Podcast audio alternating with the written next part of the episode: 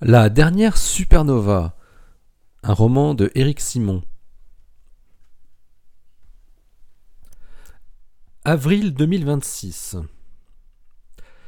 Elle avait trouvé son adresse email, elle l'avait contacté. Il lui avait donné son numéro. C'est elle qui l'avait appelé. Ils avaient peu parlé du passé. Le dialogue avait tourné court. Il avait été surpris de son initiative. Il ne comprenait pas quel était son but. Puis il avait très bien compris, mais faisait en sorte de ne pas l'entendre. Pour lui, c'était un non-événement. Rien n'était prouvé. Il n'y avait aucune raison d'actionner quoi que ce soit de spécial par rapport à l'apparition de la supernova.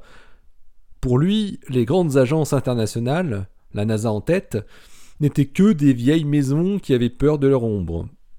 D'ailleurs, elles n'étaient plus que l'ombre d'elles-mêmes. Tant pis pour elles si elles arrêtaient brutalement leur programme pour des raisons absurdes. Eux allaient de l'avant et continueraient sur leur lancée. Ils ne s'arrêteraient jamais, et surtout pas pour une raison qui n'avait pas de preuves scientifiques solides. Christina s'était insurgée. Elle lui avait cité presque in extenso les références de plus de dix ou douze articles qui détaillaient les conséquences du vent de pulsar au niveau de l'orbite basse, de la Lune et même des trajets Terre-Mars. Il avait ricané. Il lui avait répondu que tout était basé sur un modèle physique dépendant d'un paramètre que personne ne connaissait, la vitesse de rotation du pulsar. Il s'était donc renseigné de près. Il connaissait les détails de la physique sous-jacente.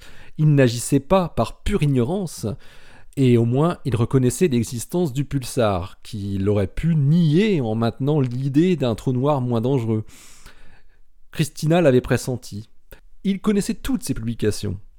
Il les avait décortiquées pour en extraire le point faible et pouvoir s'en servir pour argumenter en son sens.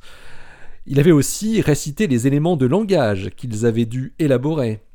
Le risque GCR était pris en compte et les moyens de mitigation allaient bien au-delà des normes requises. Les effets de la supernova n'étaient en aucun cas prouvés car il s'agissait juste d'un modèle physique avec des lacunes. Circuler, il n'y avait rien à voir.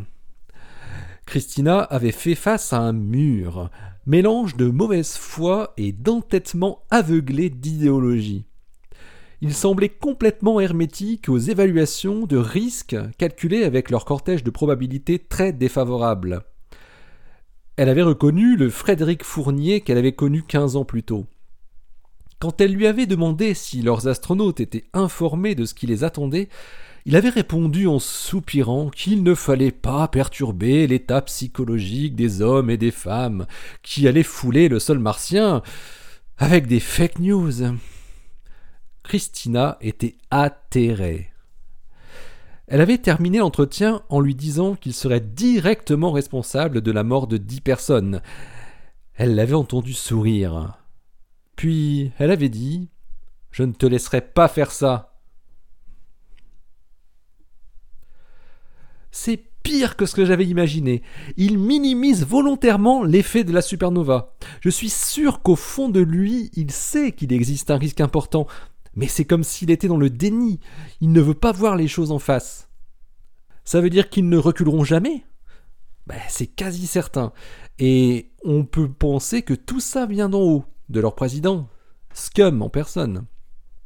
Fournier n'est que la courroie de transmission, certes complètement dans la ligne du parti, mais c'est pas lui qui prend ce genre de décision au final.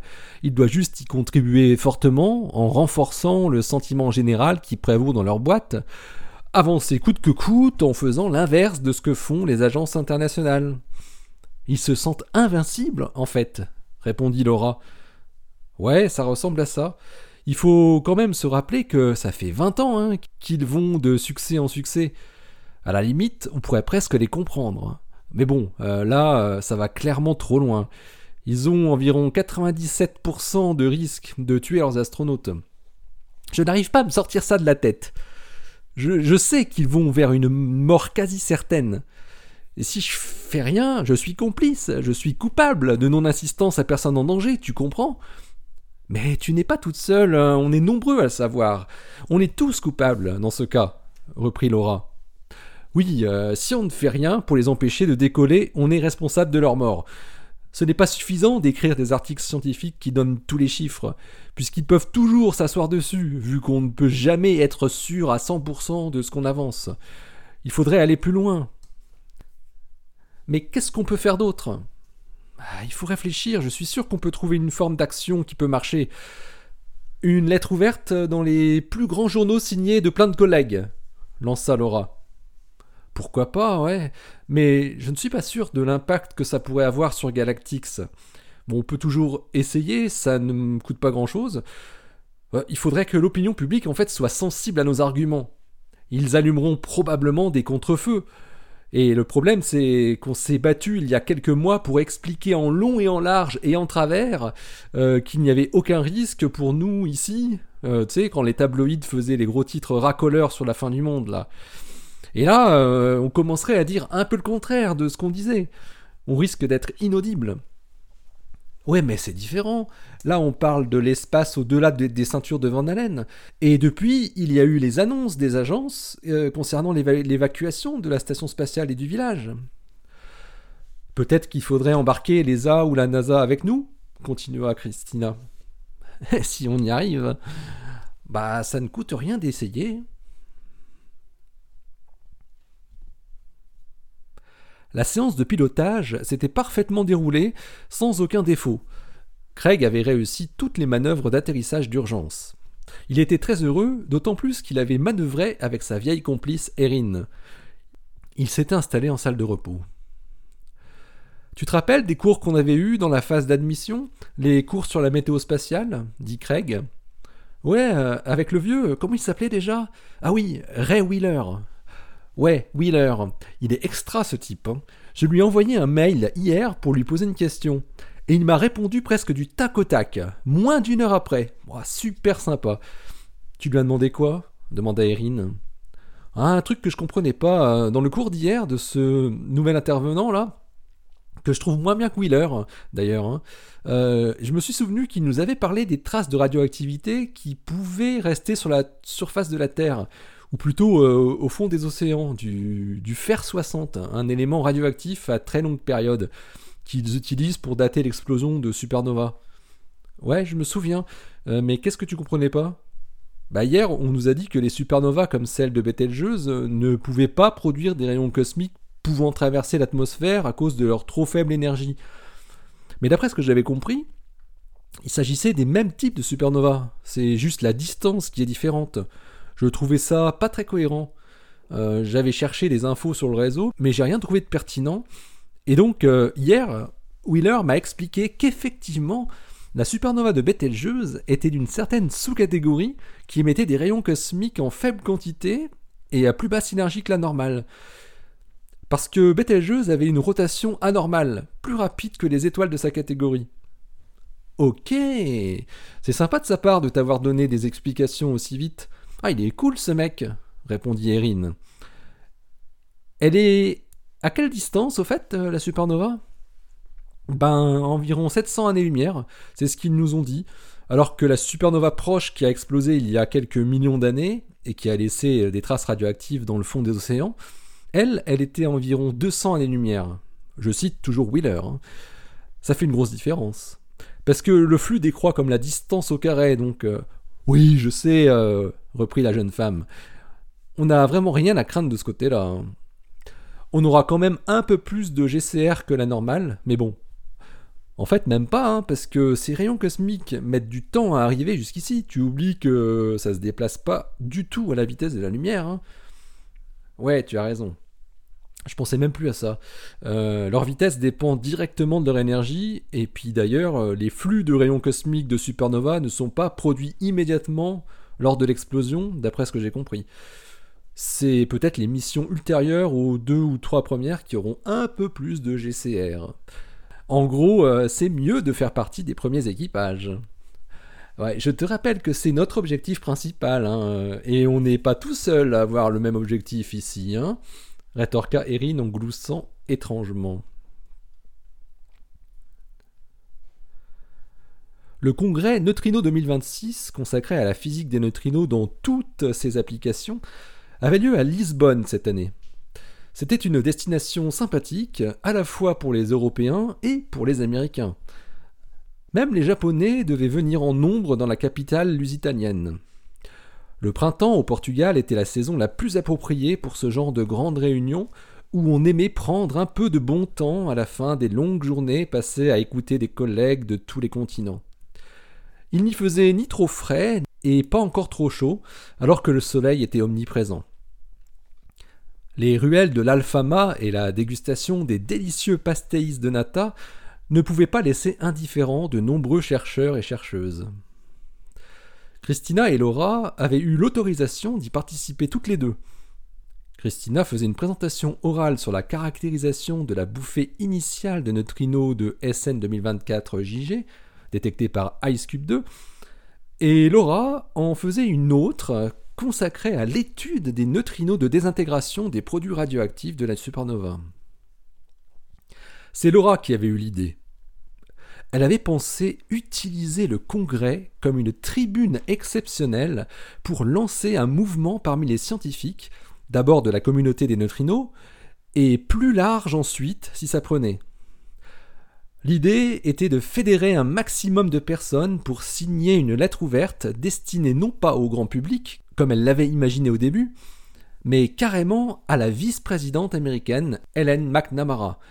Une lettre qui serait en outre publiée dans les deux plus grands journaux scientifiques, Nature et Science, en plus des journaux grand public à grand impact, le New York Times et le Washington Post en tête. Elles avaient écrit le texte ensemble. Elles y rappelaient les faits scientifiques ainsi que les décisions sensées des grandes agences spatiales devant ces conclusions et la réponse incompréhensible, voire criminelle de Galactix face à cette situation.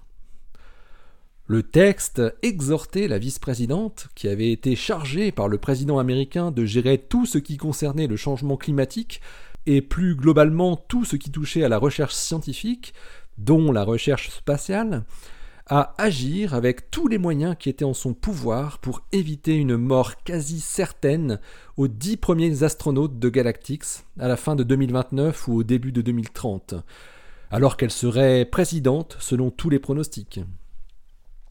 Helen McNamara entrerait en campagne probablement dans quelques mois. Le timing n'était pas optimal, mais pas trop défavorable non plus. La communauté des physiciens des neutrinos se divisait en deux familles, les physiciens des particules et les physiciens des astroparticules. Les premiers étudiaient des neutrinos qu'ils produisaient eux-mêmes, que ce soit avec des faisceaux au CERN, à Fermilab ou au Keck, ou bien à proximité de réacteurs nucléaires comme les Chinois de Daya Bay. Ils cherchaient à en caractériser les oscillations et essayaient de déterminer une bonne fois pour toutes leur masse et leurs angles de mélange. Les seconds étudiaient des neutrinos venant de l'atmosphère après avoir été produits par des réactions de rayons cosmiques dans les hautes couches stratosphériques ou bien des neutrinos venant du Soleil ou de beaucoup plus loin dans notre galaxie ou d'autres galaxies. Ces derniers attendaient patiemment que des événements intéressants soient détectés dans leurs détecteurs géants. Les deux familles s'entendaient à merveille. Ces hommes et ces femmes avaient une passion commune, la compréhension du monde dans lequel ils évoluaient, un monde peuplé de milliards de milliards de neutrinos et d'antineutrinos. Le centre des congrès de Lisbonne était situé non loin du Tage et du pont du 25 avril, à seulement quelques stations de tramway du monastère manuélien de Géronimos et de la non moins fameuse pâtisserie de Belém qui produisait les meilleurs pastéis du pays. Laura fut aux anges en apprenant cela, surtout qu'elle devait y rester toute la semaine. Elle avait pris fait et cause pour le combat de sa directrice de thèse. Laura ne voulait pas non plus devenir complice en sachant pertinemment ce qui arriverait aux pauvres malheureux dans leur vaisseau spatial. Chacune d'elles avait pris soin de finir sa présentation scientifique en s'adressant directement aux personnes présentes dans la grande salle de l'auditorium pour expliquer leur objectif. C'était plus facile pour Laura car sa présentation était complètement dans le sujet. Christina avait prévenu l'organisateur du congrès, l'allemand Karl Jülich, qu'elle connaissait depuis plusieurs années, de ce qu'elle souhaitait faire. Jülich avait fait en sorte de positionner leurs interventions le premier jour du congrès et en session plénière, de manière à ce qu'un maximum de participants soient là. À la fin de leur allocution, elle demandait à chacun de transmettre leur appel dans leurs laboratoires et leurs institutions respectifs, afin de parler à la vice-présidente américaine avec le plus de poids possible. Leur démarche reçut un accueil très favorable parmi les nombreux participants au congrès. Christina et Laura avaient prévu d'en remettre une petite couche lors du dîner de gala qui était organisé le jeudi soir dans le somptueux palais Art déco d'Ajuda de l'Institut d'agronomie portugais qui dominait le Tage au milieu de son parc botanique luxuriant. Elle s'était répartie la grande salle de réception pour s'assurer de passer à chaque table et faire en sorte que tout un chacun fût au courant de la situation et fût partant pour signer le texte. C'était une action encore jamais vue dans une telle conférence scientifique spécialisée, et peu nombreux étaient ceux qui manifestaient du mécontentement ou une réaction plus hostile. La réaction profondément anti-scientifique de Galactix ne pouvait que rebuter les chercheuses et chercheurs, jeunes et moins jeunes, qui s'engageaient à transmettre l'appel de l'équipe milanaise à tous leurs collègues. Quelques participants, néanmoins, pour la plupart des mandarins ayant dépassé l'âge légal européen de la retraite depuis longtemps, exprimèrent un refus poli de s'engager en disant que la recherche fondamentale n'avait pas à s'immiscer dans les affaires d'une compagnie privée, que Galactix était forcément au courant de la situation concernant le vent de pulsar, et que par conséquent ils agissaient en responsables, et a fortiori sans doute en futurs coupables. Ils ne pourraient que s'en prendre à eux-mêmes. Certains arguèrent même que ce n'était pas à eux de sauver cette société privée d'une déroute assurée. Laura trouva deux participants qui pensaient que Scum avait raison et que le risque n'était pas avéré, que la probabilité de l'irradiation des premiers équipages pouvait être beaucoup plus faible que les chiffres qui circulaient dans les diverses publications scientifiques, et que même si le chiffre de 97% était correct, il y avait de toute façon un risque du même ordre, voire plus élevé encore, quand on considérait toutes les sources de risque associées à une mission de ce type, depuis l'entraînement des astronautes avant le départ jusqu'à la phase de retour sur Terre. La réponse d'un chercheur américain de l'Université du Texas produisit même la naissance d'une grosse discussion autour de sa table, à laquelle Laura participa durant une dizaine de minutes. Elle s'éclipsa ensuite discrètement en plein débat pour passer à la table suivante en espérant faire moins de vagues. Christina et Laura avaient entièrement sacrifié leur dîner pour la cause. Elles avaient enfin réussi à rejoindre leur table d'origine seulement au moment du dessert, un incontournable Lisboète où les pâtisseries se concurrençaient à un très haut niveau entre pastéis de nata, ovos moles, bola de Berlin et autres douceurs, pour le plus grand plaisir de Laura qui n'en rata pas une seule.